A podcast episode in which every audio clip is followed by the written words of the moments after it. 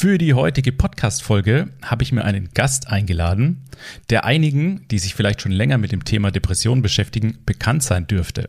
Er hat seine Geschichte in ein Buch verfasst, das den Titel Gedankengewitter inmitten meines Depressionstornados trägt, welches auch schon für einen Self-Publisher-Preis nominiert war. Er engagiert sich stark für die Aufklärung und Entstigmatisierung von psychischen Krankheiten in der Gesellschaft. Seit Dezember zum Beispiel auch mit seinem eigenen Podcast, der den gleichen Titel trägt wie sein Buch. Seit neuestem steht auch eine berufliche Veränderung an, über die er uns unter anderem heute mehr erzählen wird. Die Rede ist von Andy Veit. Hi Andy, vielen Dank, dass du dir heute die Zeit nimmst. Hi Nikolas, danke, dass ich da sein darf. Hallo und herzlich willkommen im Podcast Lasst uns über Depressionen sprechen.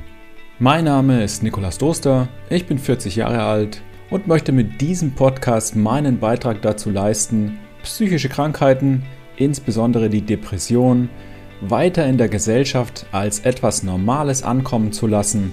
Ich möchte aufklären und entstigmatisieren. Schreib mir gerne deine Anregungen, Themenwünsche und konstruktive Kritik. Und jetzt wünsche ich dir viel Spaß mit der aktuellen Folge Dein Nikolas. Ja, sehr gerne. Freut mich, dass du da bist. Ähm, wir haben jetzt ja schon zusammen eine Podcast-Aufnahme gemacht. Da hast du mich interviewt. Heute drehen wir Jawohl. das Ganze um.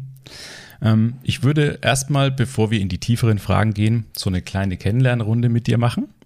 Und ich gebe jetzt einfach immer ein paar Sätzchen vor und du beendest die. Ja? Okay. Okay. Meine nächste Reise geht nach Hamburg oder Berlin.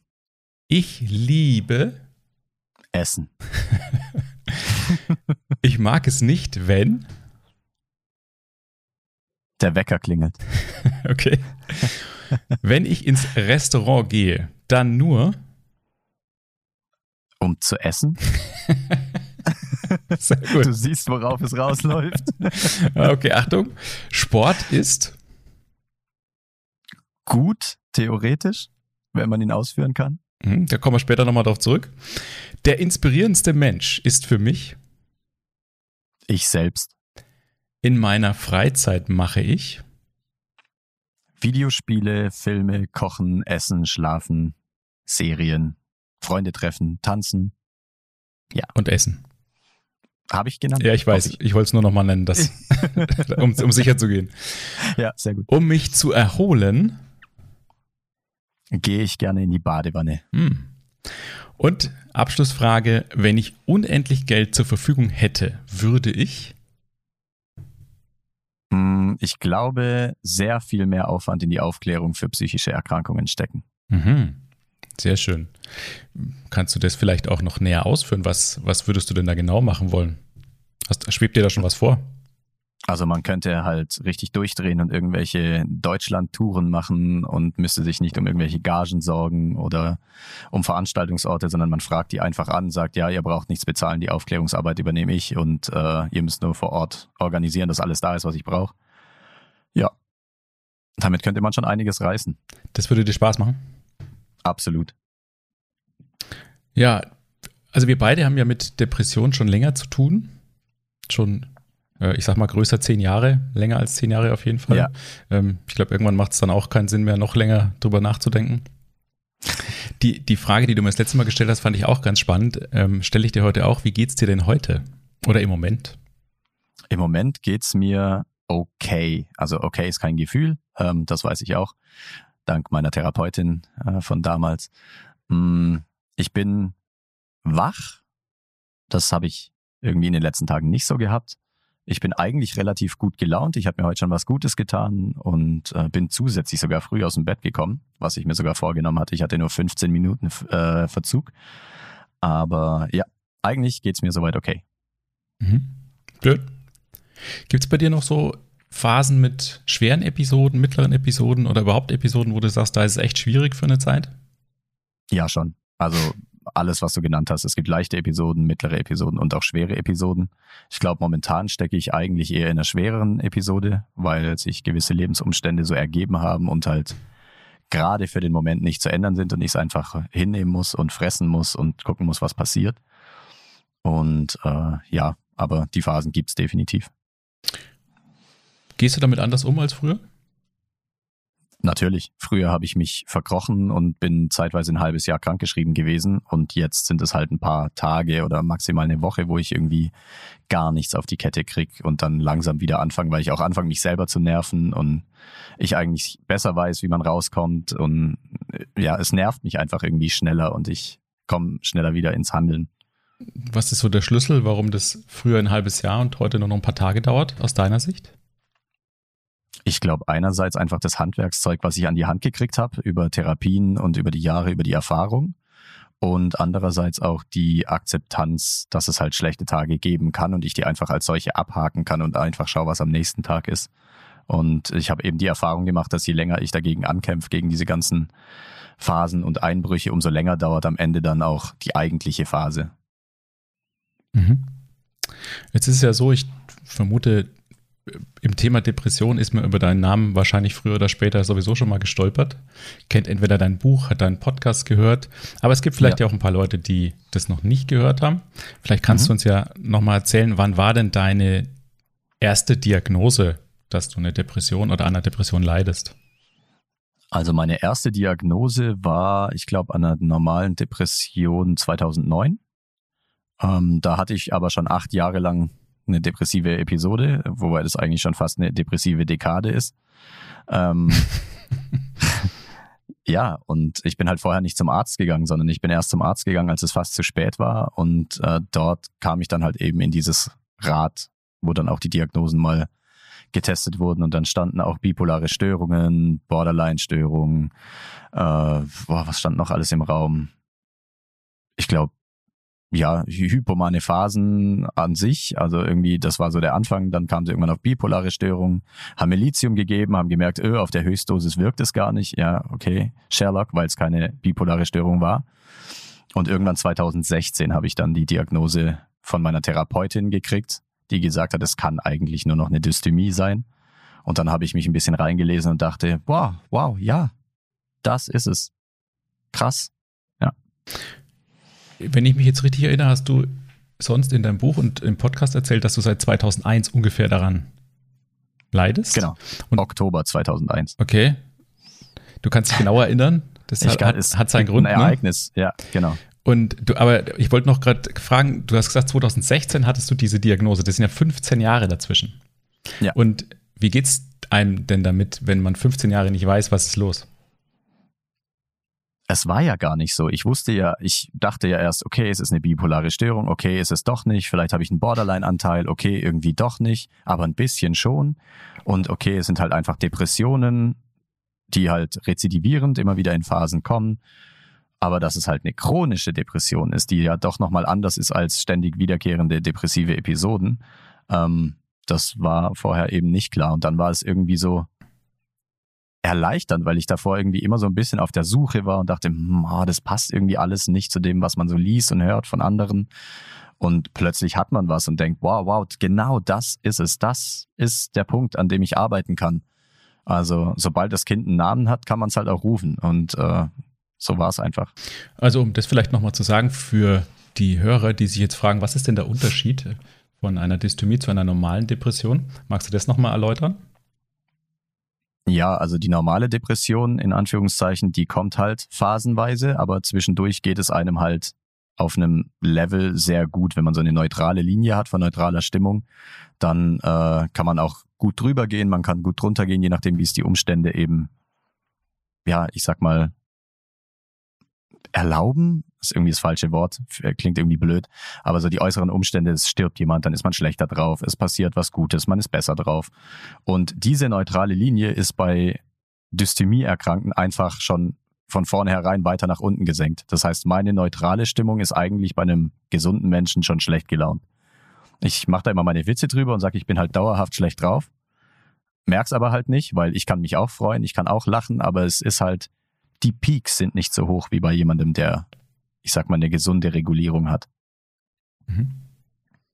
Genau, das ist das, was ich auch so gelernt habe in meinen Weiterbildungen, dass die Symptome theoretisch die gleichen sind, aber ein bisschen weniger ausgeprägt, weswegen das auch immer so ein bisschen unentdeckt bleibt über längere mhm. Zeit. Also das ist auch der Grund, warum, warum es oft erst so spät dazu kommt, zu dieser Diagnose. Und die Episoden aber genauso lange genauso schwer ausfallen können oder meistens ja. dann sogar noch schwerer wirken für diejenigen, genau. die betroffen sind. Ne? Also schlecht ist halt zum Beispiel, das musste ich feststellen, ich glaube, da bin ich auch gerade aktuell drin, das ist die sogenannte Doppeldepression. Das heißt, wenn du halt schon eh schlecht drauf bist, dauerhaft und es schon ein bisschen tiefer ist als sonst, weil schon so ein paar Sachen vorgefallen sind und du dazu noch so eine depressive, schwere depressive Episode hast, dann spricht man von der sogenannten Doppeldepression. Und da ist das Tal halt sehr tief, tatsächlich. Also Dysthymie und noch irgendeine andere Form der Depression, was es da genau. alles gibt. Winterdepression, lavierte Depression und so weiter. Diese Major-Depression, ja. das ist ja die normale, die man so in mhm. Anführungszeichen mhm. haben kann. Okay, das hört sich auch nicht gut an. Ähm, müsste ich zurückdenken, habe ich bestimmt auch im, in gewissen Phasen mal mit mir rumgetragen. Ich glaube, das ist, wenn man mit Dysthymie gesegnet ist, ist, gehört das irgendwie auch dazu. Wahrscheinlich. Weil du bist ja nicht dauerhaft nur so ein bisschen schlecht drauf, sondern es erwischt dich ja auch mal ein bisschen härter. Das ist ja auch der Grund, warum man dann irgendwann in die Klinik geht und sowas. Ja, ich fand immer schwierig, dass man, also man weiß, man leidet an einer chronischen Depression, dann ist man sowieso schon schlecht drauf. Es gibt viele Symptome, wo man auch weiß, das sind normal. Und dann passiert vielleicht was und die geht's schlecht. Dann weißt du aber nicht so richtig einzuschätzen, ist jetzt die Depression, die da mit zuschlägt und geht's mir deswegen dauerhaft so schlecht, komme ich deswegen nicht raus? Ist es jetzt okay, dass ich mich so fühlen darf? Geht ja auch viel mit einer Dysthymie, so die, die lange keine Gefühle mehr zulassen, die mit sich selbst keinen Kontakt haben und dann auch gar nicht wissen, wie, wie komme ich jetzt da wieder raus. Und das macht es dann noch schlimmer am Ende. Ja, ganz genau. Ken, kennst du auch? Kann ja? ich, kann ich absolut so bestätigen, ja. Und eigene Erfahrung. Du hast ja gerade schon angesprochen, die Geschichte hast ja auch schon ein paar Mal erzählt, es gab bei dir einen direkten Auslöser, den du so ausgemacht hast, wann es bei dir begonnen hat. Ne? Kannst du es nochmal ja, ganz genau. kurz für diejenigen, die es noch nicht gehört haben, nochmal ausführen? Ja, also das war 2001 im Oktober. Ähm, ich habe mich mit meinen Eltern gestritten wegen irgendeinem blöden pubertären Blödsinn, der völlig unwichtig eigentlich war, aber damals halt zu einem Streit geführt hat. Und ich habe meine beste Freundin damals angerufen, die schon 18 war und ein Auto hatte und habe gefragt, ob sie Zeit hat, vorbeizukommen und zu quatschen. Und sie natürlich zugestimmt und ist dann auf dem Weg zu mir von einem alkoholisierten Fahrer von der Straße abgedrängt worden und äh, starb dann auch noch an der Unfallstelle. Und äh, das war mein Auslöser. Ja. Wie war das in der Folge dann nach diesem Unfall für dich? Schwierig, weil sie war so meine Hauptbezugsperson und ich habe halt irgendwie auch mit niemandem drüber geredet. Ich bin dann in der Schule schlechter geworden. Ich habe mich von meinen Freunden ein bisschen isoliert, äh, habe zwar versucht, so gut es geht, die Fassade aufrechtzuerhalten, aber so wirklich funktioniert hat es nicht. Ich habe mich halt immer weiter zurückgezogen, habe im Verlauf dann auch ähm, die Abschlussklasse wiederholt und eine Ausbildung geschmissen und äh, einen Suizidversuch gehabt und das halt alles in diesen Jahren, in denen ich nicht wusste, dass es eine Depression ist, sondern in denen ich halt einfach ähm, ja, dachte, boah, ist halt eine scheiß Trauerphase. Andere Leute, die verlieren auch Menschen, aber die kriegen sich irgendwann wieder auf die Reihe. Es kann doch nicht so schwer sein. Und ich glaube, dadurch, dass ich halt ewig nicht behandelt wurde, hat sich das dann halt einfach chronisch manifestiert. Okay. Und war es für dich schwer, mit jemandem zu reden, weil du nicht gerne geredet hast? Oder hat, hattest du das Gefühl, dich versteht keiner? Oder wie war das? Beides, ja. Mhm. Also ich habe sowohl das Gefühl gehabt, mich versteht sowieso keiner, obwohl ich wusste, dass jeder schon irgendjemanden verloren hat, der ihm wichtig war. Und andererseits wollte ich auch irgendwann gar nicht mehr drüber sprechen, weil ich so mit mir selber beschäftigt war, dass ich andere damit auch nicht belasten wollte. Mhm. Der typische Depressionsmove, ne? Ja, sich, der Klassiker, ja. Sich anderen nicht aufdrängen wollen, weil will ja eh keiner genau. hören und. Ja. Wenn du das nicht hast, bist du nicht depressiv. hast du, wann hast du das erste Mal Kontakt mit, mit Hilfe aufgenommen? Was, was, also diesbezüglich jetzt? Am Tag nach meinem Suizidversuch. Genau, da bin ich zu meinem Hausarzt gegangen, habe gesagt, boah, das kann so nicht weitergehen, irgendwas stimmt mit mir nicht. Und habe ihm auch gesagt, dass ich am Abend davor versucht habe, mir das Leben zu nehmen. Und äh, er ist dann natürlich hellhörig geworden und ja, hat dann gesagt, okay, wir müssen definitiv was tun. Hat mir dann aber auch vertraut, dass ich es nicht nochmal versuche, weil sonst hätte ich mir ja nicht Hilfe geholt. Wie lange ja. nach dem Ereignis war dieser Suizidversuch? Sieben Jahre. Sieben Jahre. Das heißt, mhm. wir sprechen jetzt von 2008 schon, ne? Korrekt, ja. Wow. Also das war ja eine ganz lange Zeit auch, in der, also stelle ich mir jetzt so vor, war bei mir ähnlich so, so eine Orientierungslosigkeit auch so ein bisschen sich einstellt, ne, wenn man sich zurückzieht. Komplett, komplett. Ich wusste nicht, was ich will, ich wusste nicht, was ich beruflich machen will, ich wusste nicht, wo es hingeht, ich wusste nicht, was ich tun will am Wochenende, weil ich war eh den ganzen Tag zu Hause, die meiste Zeit davon war ich arbeitssuchend und äh, habe halt extrem viel World of Warcraft gespielt und habe mich halt da so ein bisschen reingeflüchtet, komplett verschobenen Tag-Nacht-Rhythmus gehabt so, wenn andere arbeiten gegangen sind, dann bin ich ins Bett und andersrum, weil wenn die anderen arbeiten sind, kannst du ja nicht mit denen zocken. Und äh, ja, habe mich halt irgendwie den Gegebenheiten angepasst. Was den Vorteil hat, dass man die dann auch nicht sehen muss, ne? Was den Vor... Ja, ja, korrekt. Hat den Vorteil, dass man sie nicht sehen muss. Und äh, ich habe irgendwann mal zu jemandem gesagt, ich glaube, ich habe mich da auch zu einer neuen Evolutionsstufe entwickelt, der Homo Depresso oder so, weil ich mich einfach komplett an die Umge Umgebung angepasst habe und irgendwie, ja, ich habe einfach autark so funktioniert, dass die anderen keinen Stress damit hatten. So, die sind arbeiten gegangen, kamen nach Hause, haben gegessen und wenn die online kamen, war ich da und wach. So, mhm. ja. Und da hat dann mein Tag eigentlich erst angefangen. Also dann bist du zum Arzt gegangen. Der hat, was hat der gesagt? Also wie hat der dir geholfen? Der hat gesagt, wir müssen auf jeden Fall was tun, hat mir Psychiater empfohlen, bei denen ich mich gemeldet habe und hat gesagt, da müssen wir, da rufe ich auch nochmal an und sage, wir müssen schnell einen Termin finden, weil wir eine Krise abwenden müssen. Und ja, ich glaube, drei Wochen später oder so war ich dann auch dort. Das ist ja heute ja völlig utopisch, in der Zeit einen Platz zu finden. Meinst du jetzt Therapieplatz? Auch beim Psychiater oder so, einfach nur mhm. zum Einstellen. Also ich habe äh, im Dezember ein paar Leute angerufen, weil ich selber wieder Unterstützung brauchte. Und äh, entweder, ja, waren Sie schon mal Patient bei uns? Nee, bisher nicht. Ja, dann geht es nicht. Also, so gar nicht? Nee, so gar nicht. Äh, ja, toll, danke, okay. Den nächsten angerufen, ja, waren Sie schon mal Patient bei uns? Ja, ich glaube irgendwann mal 2012 oder so. Ah, das war dann beim anderen Doktor. Ich guck gerade mal. Dann hat sie geguckt gesagt, ah ja, Sie waren schon mal Patient bei uns. Also ich kann Ihnen was in drei Monaten anbieten. Oh Leute, ich will doch nur Medikamente. Das ist ein Termin von einer Viertelstunde für euch. Ihr werdet es doch wohl irgendwie hinkriegen, mir außerhalb von drei Monaten zu helfen. Ja, und das ist halt momentan echt schwierig. Hast du dann einen Therapieplatz bekommen oder überhaupt in Anspruch genommen danach? Also das war ja an sich kein wirklicher Therapieplatz. Das war ja einfach nur ein Gespräch, wo ich Medikamente verschrieben gekriegt mhm. habe und jetzt kümmert sich halt mein Hausarzt drum, mhm. dass sie weiter verschrieben werden und ich habe alle paar Wochen, so alle sechs bis acht Wochen so einen Kontrolltermin beim Psychiater, mhm. äh, wo wir schauen, wirkt das Medikament, wirkt es nicht, müssen wir es umstellen, müssen wir es anders dosieren. Genau. Hat es funktioniert? Ja, ich denke schon. Also ich bin auf jeden Fall auf einem, auf einem guten Weg. Ich glaube, mittlerweile bin ich ganz gut eingestellt mit zwei Medikamenten und ja, wenn ich jetzt noch meine persönlichen Sache, Sachen alle in den Griff kriege, dann kann der Sommer kommen. Hat es damals auch funktioniert? Also damals bist du ja auch zum Psychiater gekommen erstmal? Ja, also wir haben dann dort viel ausprobiert. Also der Typ war sowieso völlig daneben. Ähm, der hat sich eigentlich gar nicht für mich interessiert. Das war auch so eine Erfahrung. Mich wundert, dass ich danach nochmal Vertrauen ins äh, psychiatrische System gesetzt habe. Aber ja, der hat mir Medikamente verschrieben, hat nach fünf Wochen gemerkt, hm, irgendwie bringt es nichts klar, du Idiot hast das Falsche behandelt. Und ähm, ja, dann hat er gesagt, ja, ich sehe eigentlich nur noch eine Klinik. Und dann habe ich mich bei einer Klinik beworben und habe fünf Monate Wartezeit gehabt, bis ich in die Klinik kam. Jetzt sind wir schon bei 2009 so langsam, oder? Mhm. Okay, dort bist du in einen stationären Aufenthalt aber gegangen, ne? Ja, genau, für 16 Wochen. 16 Wochen. Wie war das für dich? Also am Anfang echt kurios, weil ich dachte, boah, was erwartet mich dort? Man hat halt Vorurteile ne, und davon eine Menge. Äh, was weiß ich, du kriegst ja durch alle Medien suggeriert, du bist in einer Zwangsjacke und du bist weggesperrt und da schreien Leute die ganze Zeit rum und werden fixiert und sitzt in einer Gummizelle und die Leute sind alle völlig Banane und ja, du bist ruhig gestellt mit Medikamenten und was es halt alles so gibt. Und dann komme ich da hin und denke mir, hä, okay, ist einfach wie in einem Krankenhaus, ganz normal, ein bisschen komisch und habe dann da auch direkt mit einem mit Patienten mich gut verstanden und das hat es alles auch ein bisschen leichter gemacht und man konnte sich gut austauschen, hatte den gleichen Musikgeschmack, war etwa gleich alt, das heißt, die Interessen haben sich auch überlagert. Und man wusste auch gegenseitig, wie man sich gut zu nehmen hat, wenn es einmal schlechter geht. Und das hat es halt deutlich leichter gemacht. Die Therapien waren komisch teilweise, weil ja, am Anfang war ich jetzt nicht so der Held, mich darauf einzulassen, auf irgendwelche handwerklichen Sachen, weil ich eh eine Handwerksnull bin. Deswegen so Steine klopfen und in Form bringen und so ein Zeug, das war, war einfach so, boah, lass mich in Ruhe, lass mich einfach nur Gespräche machen.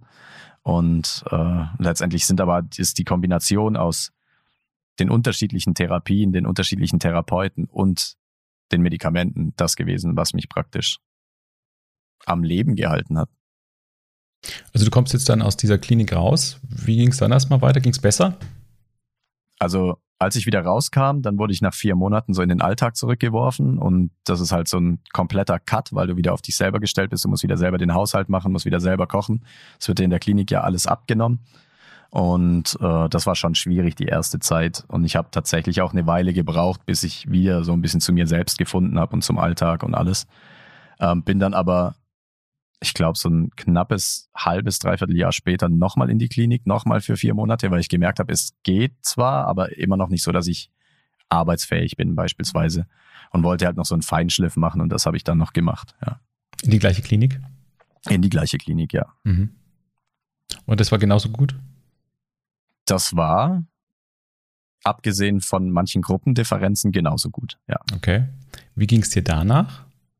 Danach ging es mir besser. Danach habe ich dann auch ähm, Bewerbungen geschrieben, habe ein freiwilliges soziales Jahr gemacht. Ähm, mir ging es eigentlich wirklich gut, so bis Ende 2011, sage ich mal. Mhm. Was ist da passiert? Da ist mein Vater an Krebs erkrankt und innerhalb von drei Monaten sehr ätzend gestorben. Mhm. Ja. Witzigerweise war er in dem Pflegeheim äh, ja zur Pflege, in dem ich mein FSJ gemacht habe. Das heißt, für irgendwas war das FSJ gut, weil ich eigentlich eine Ausbildung machen wollte und ähm, so konnte ich halt mich mit meinem Vater aussprechen, konnte mich um ihn kümmern. War auch derjenige, der ihn dann gefunden hat, nachdem er eingeschlafen ist und äh, das war dann auch okay so. Ja. Und du hast ja gerade angesprochen, danach ging es dir nicht mehr so gut. Also ich habe halt sehr lange erstmal nur funktioniert, weil meine Mutter so den emotionalen Part übernommen hat und viel geweint hat und irgendwie nicht wusste, wo hinten und vorne ist und ich war halt der logische Part. Also nachdem mein Vater eingeschlafen ist, saßen wir eine Dreiviertelstunde später mit dem Bestatter bei mir zu Hause auf der Couch und haben die Bestattung besprochen. Und das ist ja auch nicht so richtig normal, dass man da direkt so komplett sachlich bleibt und erstmal alles organisiert, sondern man sollte sich ja schon so ein paar Stunden Zeit nehmen, um das mal kurz sacken zu lassen. Und äh, ich habe halt gemerkt, irgendwie, es geht mir zwar nicht gut, aber es muss, ich muss funktionieren, es geht nicht anders. Und das habe ich tatsächlich lange durchgezogen. Ja, man muss ja sagen, bis dahin hattest du ja auch schon zehn Jahre Übung darin, ne? Maske aufsetzen absolut. und irgendwie funktionieren, ne? Ja, absolut. Also Profi. da kenne ich auch. Das, ähm, es geht schneller, als man denkt und man kriegt es am Anfang auch gar nicht mit erstmal. Ne? Also mhm, Maske ist richtig. auf, man funktioniert und irgendwann nach ein paar Tagen, Wochen, je nachdem, fragt man sich, was ist eigentlich mit mir los? Warum, mhm. warum agiere ich so sonderlich ja. auf solche Dinge? Mhm. Okay, dir ging es dann da also ein bisschen bergab. Du hast funktioniert. Wie lange? Ja.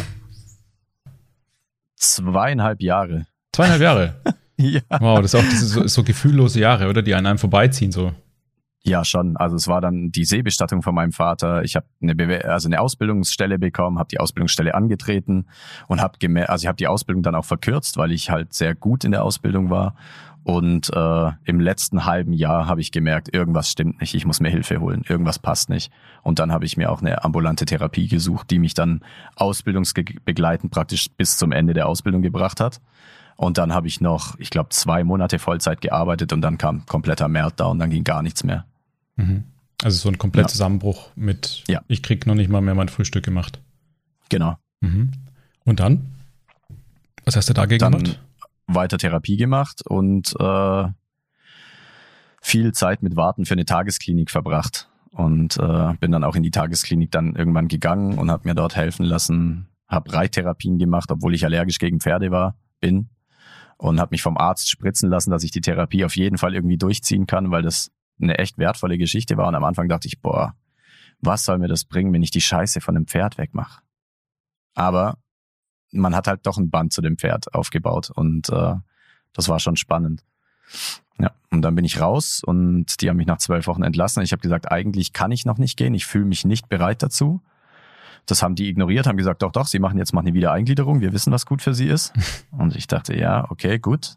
Ich kenne mich ja mittlerweile auch nicht aus mit mir und so. Ich lebe ja erst so ein paar Jahre mit mir zusammen. Und äh, es kam, wie es kommen musste. Ich glaube, nach vier Wochen Wiedereingliederung ging wieder nichts mehr. Und dann habe ich wieder die Klinik angefragt, habe gesagt, hey, haha, ich hatte recht, aber das war jetzt nicht, also es war keine Absicht, aber es ist so gekommen, wie ich es gesagt habe. Und ich brauche einfach noch ein bisschen Unterstützung. Es fehlt noch was. Und dann war ich da auch für sechs Wochen, aber ich durfte die Reittherapie nicht mehr machen, weil ich die schon hatte und den Platz dann anderen Patienten weggenommen hatte. Genauso mit der Kunsttherapie. Also es war dann irgendwie so, ein, so eine Therapie zweiter Klasse irgendwie, weil ich halt kurz zuvor schon da war. Ja, und das war dann scheiße. Das war, hat mir gar nichts gebracht. Ja, hört sich für mich so an, als ob das eher einen negativen Effekt noch gehabt hätte. Das ist ja so eine Enttäuschung auch irgendwie, oder? es war, ich bin da hingefahren und dachte, ja, okay, jetzt sitze ich mir halt äh, weitere acht Stunden den Arsch irgendwie platt und mache irgendwie nicht viel, außer so ein paar Einzeltherapien und so. Muss mich wieder auf neue Patienten und sowas einlassen, die natürlich in den sechs Wochen fluktuiert haben, in denen ich nicht da war. Und äh, ja, ist einfach eine schlechte Situation, so kann man den Patienten nicht behandeln. Was aber witzig war, war, dass ich danach arbeitsfähig war. Aber nicht, weil die mir geholfen haben, sondern weil ich so angepisst war und dachte, ja, mir hilft ja eh keiner, ich muss ja irgendwie wieder. Mhm. Und dann bin ich, habe ich eine Wiedereingliederung wieder gemacht und habe die durchgezogen und bin wieder arbeiten gegangen. Diesmal wieder im Funktionsmodus oder was anders? Halb, halb. Halb Funktionsmodus und halb lief es einfach vor sich hin. Okay. Ja. Wenn ich jetzt richtig mitgerechnet habe, sind wir so ungefähr 2014, 15 gerade, oder? Nee, 2016. 2016 ja, schon. Ende 2016, ja. Ah, war ich nah dran. Und, also okay, 2016. Du hattest jetzt quasi eine ambulante Therapie, du hattest einen stationären Klinikaufenthalt und eine Tagesklinik ne, besucht oder teilweise genau. mehrmals, mehrmals besucht. Wer ja. hat dir nochmal diese Dysthymie-Diagnose gegeben?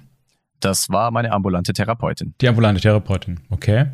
Ähm. 2016. Wie ging es nach genau. 2016 dann weiter? Da hast jetzt erstmal funktioniert eine ganze Zeit, halb halb, da hast du gesagt, ne? Mal funktioniert, genau. Ich habe gearbeitet, ich bin meinem Alltag nachgegangen und äh, ja, 2018 war das. Da hat meine Mutter dann auch eine Krebsdiagnose bekommen und äh, ja, war halt natürlich erstmal scheiße, weil irgendwie klar war, okay, man kann nicht viel machen. Es ist Lungenkrebs nahezu im Endstadium. Man kann nicht Chemo probieren ob sie was bringt, so oder so. Sie hat es probiert, auch auf ein bisschen auf meinen Wunsch hin. Und letztendlich hat sie die kompletten, den kompletten Jackpot mit allen Nebenwirkungen, die auf den Zetteln standen, abgeräumt, hat alles gehabt, was man haben konnte. Selbst der Arzt war verblüfft, hat gemeint, da haben sie richtig ins Klo gegriffen. Und äh, die haben dann halt eine Immuntherapie bei ihr vers versucht, äh, die auch eine Metastase im Kopf verkleinert hat tatsächlich. Also sie haben mir damit wirklich ein bisschen Lebenszeit geschenkt. Und das waren halt einfach so Jahre, Monate, die an mir vorbeiging. Ich hab halt, bin halt arbeiten gegangen, war aber im Kopf eigentlich die ganze Zeit irgendwie so bei meiner Mutter, weil sie auch sehr stur war und um mich zu schützen, mir auch nicht alles erzählt hat, was aber wichtig gewesen wäre, dass ich mir weniger Sorgen mache. Also eigentlich hat sie es verschlimmbessert. Und äh, ja, war einfach nicht so eine geile Zeit, weil halt einfach der Fokus drauf lag, dass meine Mutter halt irgendwann stirbt und ich dann halt keine Familie mehr in der Nähe habe. So. Was dann auch irgendwann passiert ist, ne? Was dann im Juni 2021 auch passiert ist, genau. Ich war 2020 noch in der Tagesklinik, in einer anderen hier in der Umgebung, okay.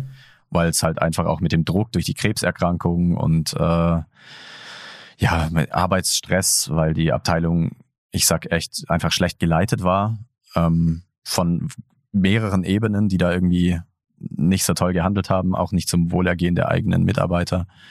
Und äh, dann musste ich mir da helfen lassen und bin dann in die Tagesklinik gegangen für, ich glaube, auch zwölf Wochen, neun bis zwölf Wochen sowas. Ja. ja zwölf Wochen ist schon keine Standardperiode, äh, ne? Also das, da muss man ja. schon auch verlängern lassen dort dann, ne? wenn es wirklich akut auch ist, ne? Genau, ja. Hat, und äh, ja, sechs Monate später ist meine Mutter dann gestorben. Ja. Hm. Hat dir dieser Klinikaufenthalt geholfen? Ja, schon. Also ich kam halt wieder raus, ich konnte wieder arbeiten gehen, ich konnte mit mir selbst irgendwie wieder klarkommen und konnte mich ein bisschen darauf fokussieren, meine Mutter halt in den Endzügen zu begleiten, sage ich mal. Ja. Ist jetzt auch dann zwei Jahre her ungefähr, ne?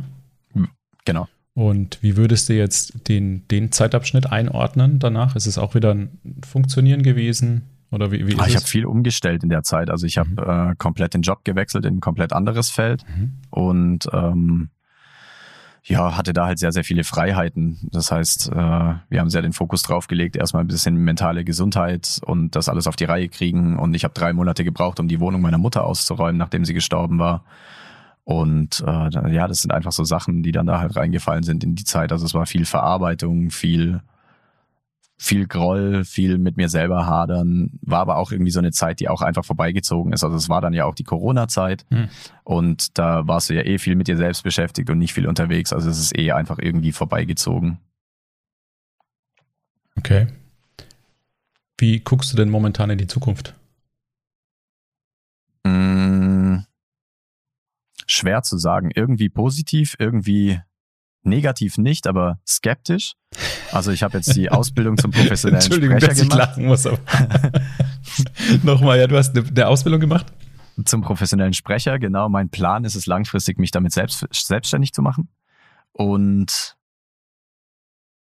ja, ich muss jetzt einfach, also es hat sich jetzt hier in der Agentur ergeben, dass es äh, für mich hier nicht weitergeht und ähm, ich mich jetzt anderweitig orientieren muss und das werde ich jetzt auch tun, aber ich weiß noch nicht, in welche Richtung es geht, ob ich erst nochmal einen Job annehme und darauf meine Selbstständigkeit aufbaue oder ob ich mich direkt in die Selbstständigkeit stürze und da einfach versuche Gas zu geben, das steht noch nicht so ganz fest, da bin ich mitten im Entscheidungsprozess. Genau. Also ich musste deswegen lachen, wir kennen uns jetzt ja schon eine Zeit und skeptisch. Ja. Positiv, aber skeptisch ist genau die Überschrift, die ich über dich schreiben würde. Vielleicht kannst du die Folge ja so nennen. ja, ja. Okay, ich, ich, arbeite es auf jeden Fall so mit ein. Ich bin po positiv skeptisch oder skeptisch positiv? Man weiß es nicht. Skeptisch positiv gefällt mir besser. Ja, ne? Ja.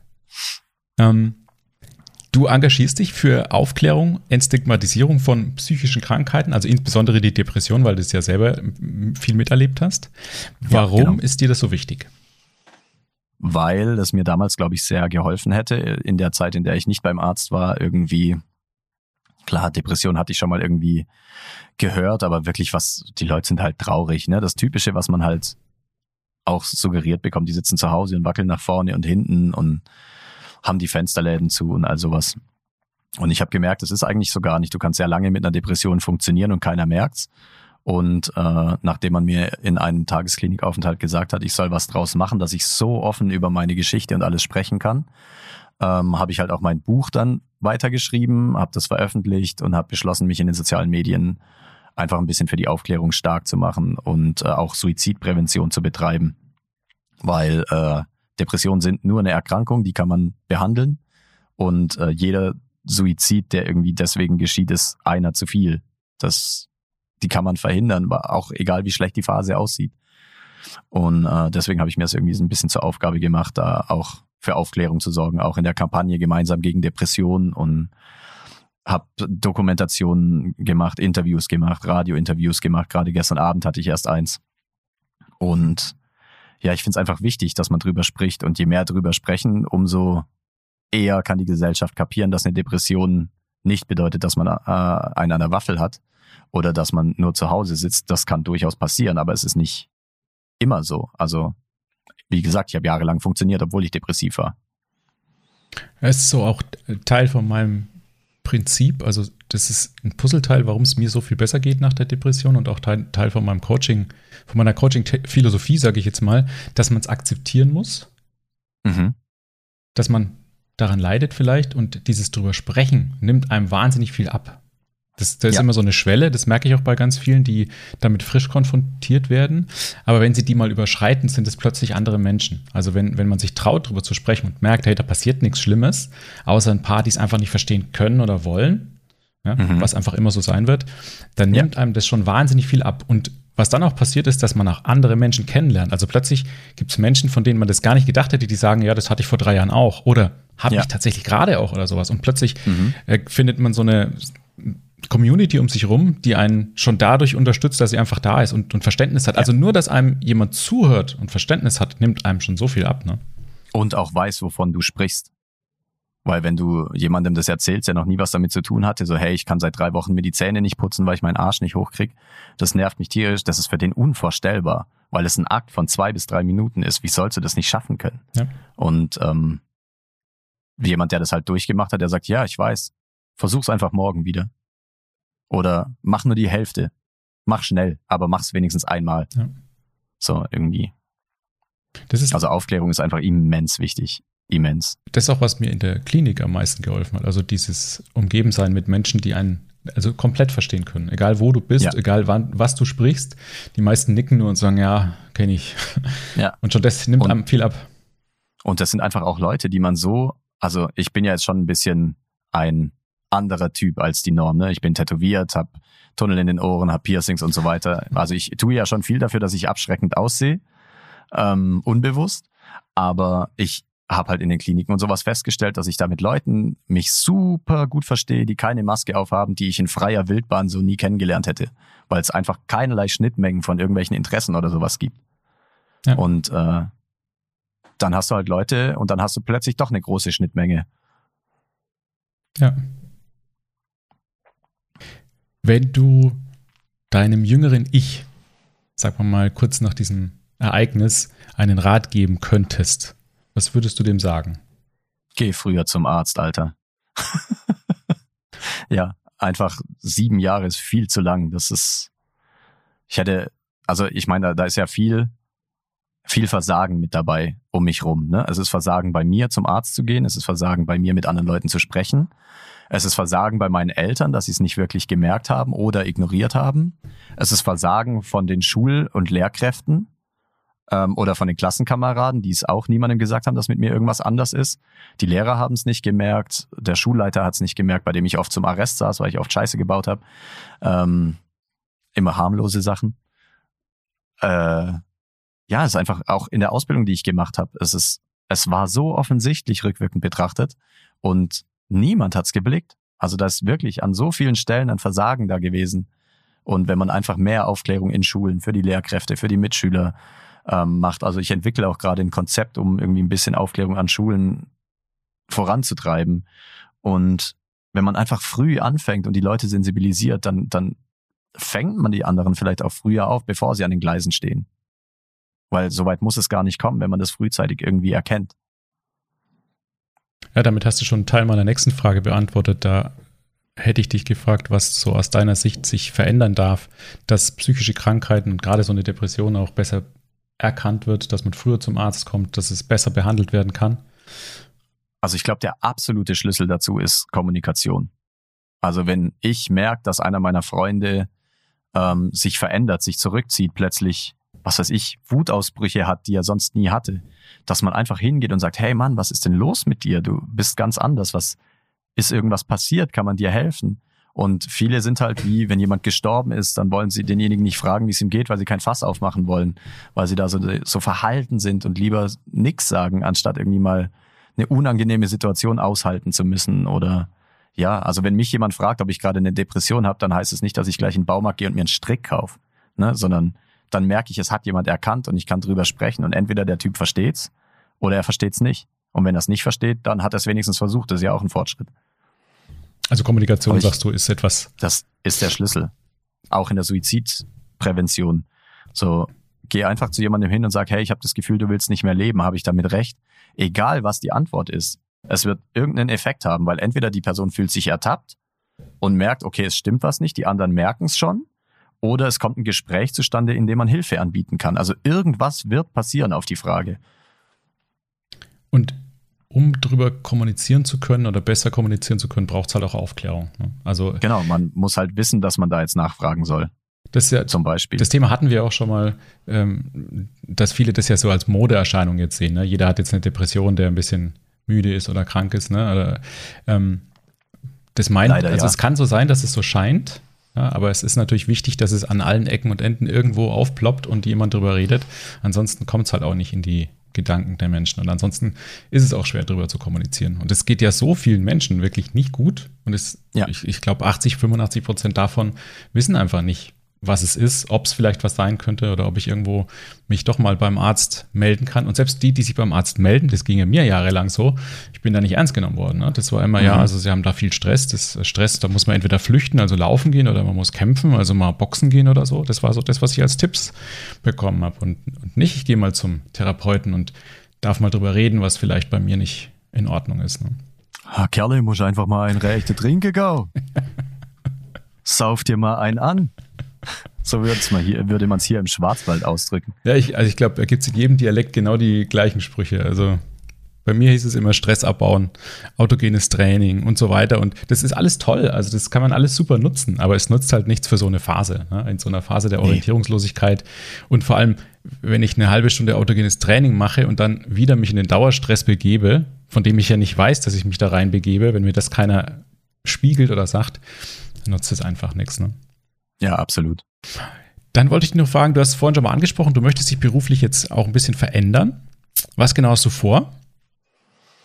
Was habe ich vor? Also, ich bin ja schon als Autor und Lesungsmensch und Anti-Stigma-Aktivist unterwegs. Ähm, das will ich auch beibehalten. Dann habe ich die Ausbildung zum professionellen Sprecher gemacht und möchte auch da Hörbücher sprechen, Voice-Over sprechen, Werbungen, Dokumentation, was auch immer sich anbietet, wofür man eine Stimme braucht. Also, falls jemand was braucht, gerne melden. Werbung in eigener Sache ist immer gut. Ähm, kannst du auch rausschneiden, wenn du willst. ähm, und zeit, zeitgleich mache ich gerade noch eine Weiterbildung zum Ex-In-Genesungsbegleiter. Das heißt, ich kann dann theoretisch auch in Kliniken arbeiten und ähm, Patienten in einer psychischen Notlage mit meiner eigenen Erfahrung unterstützen und nicht durch die Medikam also Medikamentenseite, durch die medizinische Seite, durch die ärztliche Seite, sondern das ist, ich bin dann einfach Teil des Netzwerks in der Patientenbetreuung.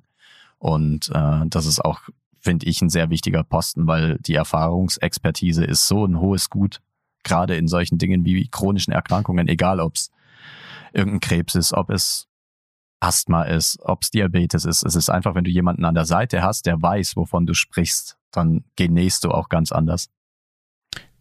Vor allem jemand, dem es besser geht. Vor allem jemand, der weiß, wie man da ungefähr rauskommen kann. Und jetzt nicht nur bei sich selbst, sondern was es für Dinge gibt, die vielleicht dem ja. einen helfen, dem anderen nicht. Aber wenn jemand viele Dinge weiß, dann kann jeder selbst probieren. Ne? Jemand wie du, ja, der ganz, ganz genau. skeptisch ist, den muss man dann so ein bisschen zu seinem Glück zwingen dass er, dass er fühlt, ah, es könnte doch gut sein oder es könnte doch in abgewandelter Form für mich gut sein. Aber es ja. ist ja auch in Ordnung. Du hast auch deine Erfahrung wahrscheinlich gemacht, woher diese Skepsis kommt, ne? Genau, das ist reine Lebenserfahrung. Wenn man dich jetzt als Sprecher buchen möchte, was macht man denn da? Was macht man da? Man schreibt mich entweder einfach auf den äh, sozialen Medien an oder geht auf derfeindspricht.de und kann mir dort einfach eine Nachricht hinterlassen. Da gibt es auch Demotexte und sowas. Also man kann mich einfach so kontaktieren und dann kriegt man da schon was hin. Worauf ich gar nicht gekommen wäre, dass du auch Anrufbeantworter einsprechen kannst, ne? Für Firmen zum Beispiel. Ja, genau. Oder so Telefonanlagen. Ja. Mhm, genau. Drücken Sie die Eins. Ja, genau. Leider haben Sie uns aktuell nicht erreicht. das ist natürlich schlecht, aber gut. Hört sich gut an. Okay, Ex-In hast du schon mal angesprochen, Ex-In-Berater, da machst du jetzt gerade so eine Art Weiterbildung, ne? Genau, das schließt, die ist dann im März 2024 beendet. Das schließt du ab mit einem Zertifikat oder? Korrekt, genau. Also ich bin ein zertifizierter Genesungsbegleiter oder Peerberater. Also da gibt's unterschiedliche Felder, in die man gehen kann. Mhm. Aber ja, man lernte halt viel über ja, psychische Erkrankungen an sich, über gemeinsames Wissen von den Erkrankten, über Trialoge, über Empowerment, über die unterschiedlichen Arten der, der, ich sag mal, des Heilungsprozesses und äh, wie man Krisen intervenieren kann. Also du hast ja ein so ein Komplettpaket und bist dann qualifiziert, mit deiner Erfahrungsexpertise auch auf andere Menschen losgelassen werden zu können. Ja. Mhm. Das heißt, müssen wir uns in einem Jahr nochmal sprechen und dann mal schauen, was da alles an Heilungsvorgaben genau. so rauskommt. Ja. Dann zum Abschluss, was möchtest du den Menschen sagen, die vielleicht jetzt noch ganz am Anfang stehen mit einer psychischen Erkrankung speziell eine Depression vielleicht als Diagnose erhalten haben oder noch nicht so genau wissen, was los ist. Gib nicht auf und sprich mit deinen Nächsten. Das sind die zwei Schlüsseldinger. Wo wir auch wieder bei der Kommunikation sind, ne? Ja. Also das ist, wenn es dir schlecht geht, sprich mit jemandem drüber, dem du vertraust. Egal ob Arbeitskollege, Freund, Freundin, Eltern, Großeltern, Arzt. Und such dir Hilfe. Bitte, bitte um Hilfe. Das ist was, was ich auch nicht kann. Selbst heute nicht, trotz all der Erfahrungen, die ich habe. Aber wenn es mir schlecht geht, um Hilfe zu bitten, irgendjemanden zu fragen, hey, würdest du bitte die vier Ärzte mal versuchen anzurufen und einen Termin für mich zu machen? Solche Sachen. Man kann so leicht Hilfe bekommen, aber man muss halt danach fragen. Und ein bisschen warten manchmal, ne? Und ein bisschen warten, ja. Ein bisschen Geduld. Ja, dann bedanke ich mich schon bei dir. Hat mir sehr, sehr viel gerne. Spaß gemacht. Vielen Dank für deine mir Offenheit. Auch sehr viel Spaß gemacht. Ja, immer gerne. Also bin für weitere Sachen immer offen. Sehr gerne. Das wollen wir ja nicht verraten, aber da haben wir natürlich noch ein paar Sachen vor miteinander. Absolut, ja. Die wir in naher Zukunft dann vorstellen wollen. Und ansonsten hätte ich gesagt, ähm, machen wir das so, dass wir in einem Jahr nochmal sprechen. Dann kannst du meinen Anrufbeantworter auch einsprechen, wenn ich dann oh, zu ja, viel das, zu tun habe. Oh ja, das machen wir. Ja, genau. Gut, dann wünsche ich dir ein schönes Wochenende. Vielen Dank, dass du da Ebenso, warst. danke. Bis bald. Bis bald. Ciao. Ciao. Bitte bedenke, dass alles, was ich hier besprochen habe, keine allgemeingültige Aussage zu dem Thema ist, sondern nur auf meiner eigenen Meinung basiert. Lass dich im Ernstfall also bitte immer von Fachpersonal beraten. Wenn dir das Thema gefallen hat und oder noch Fragen offen sind, du Anregungen hast oder konstruktive Kritik, schreib mir bitte gerne eine E-Mail. Vielen Dank fürs Zuhören. Bis zum nächsten Mal. Dein Nikolas.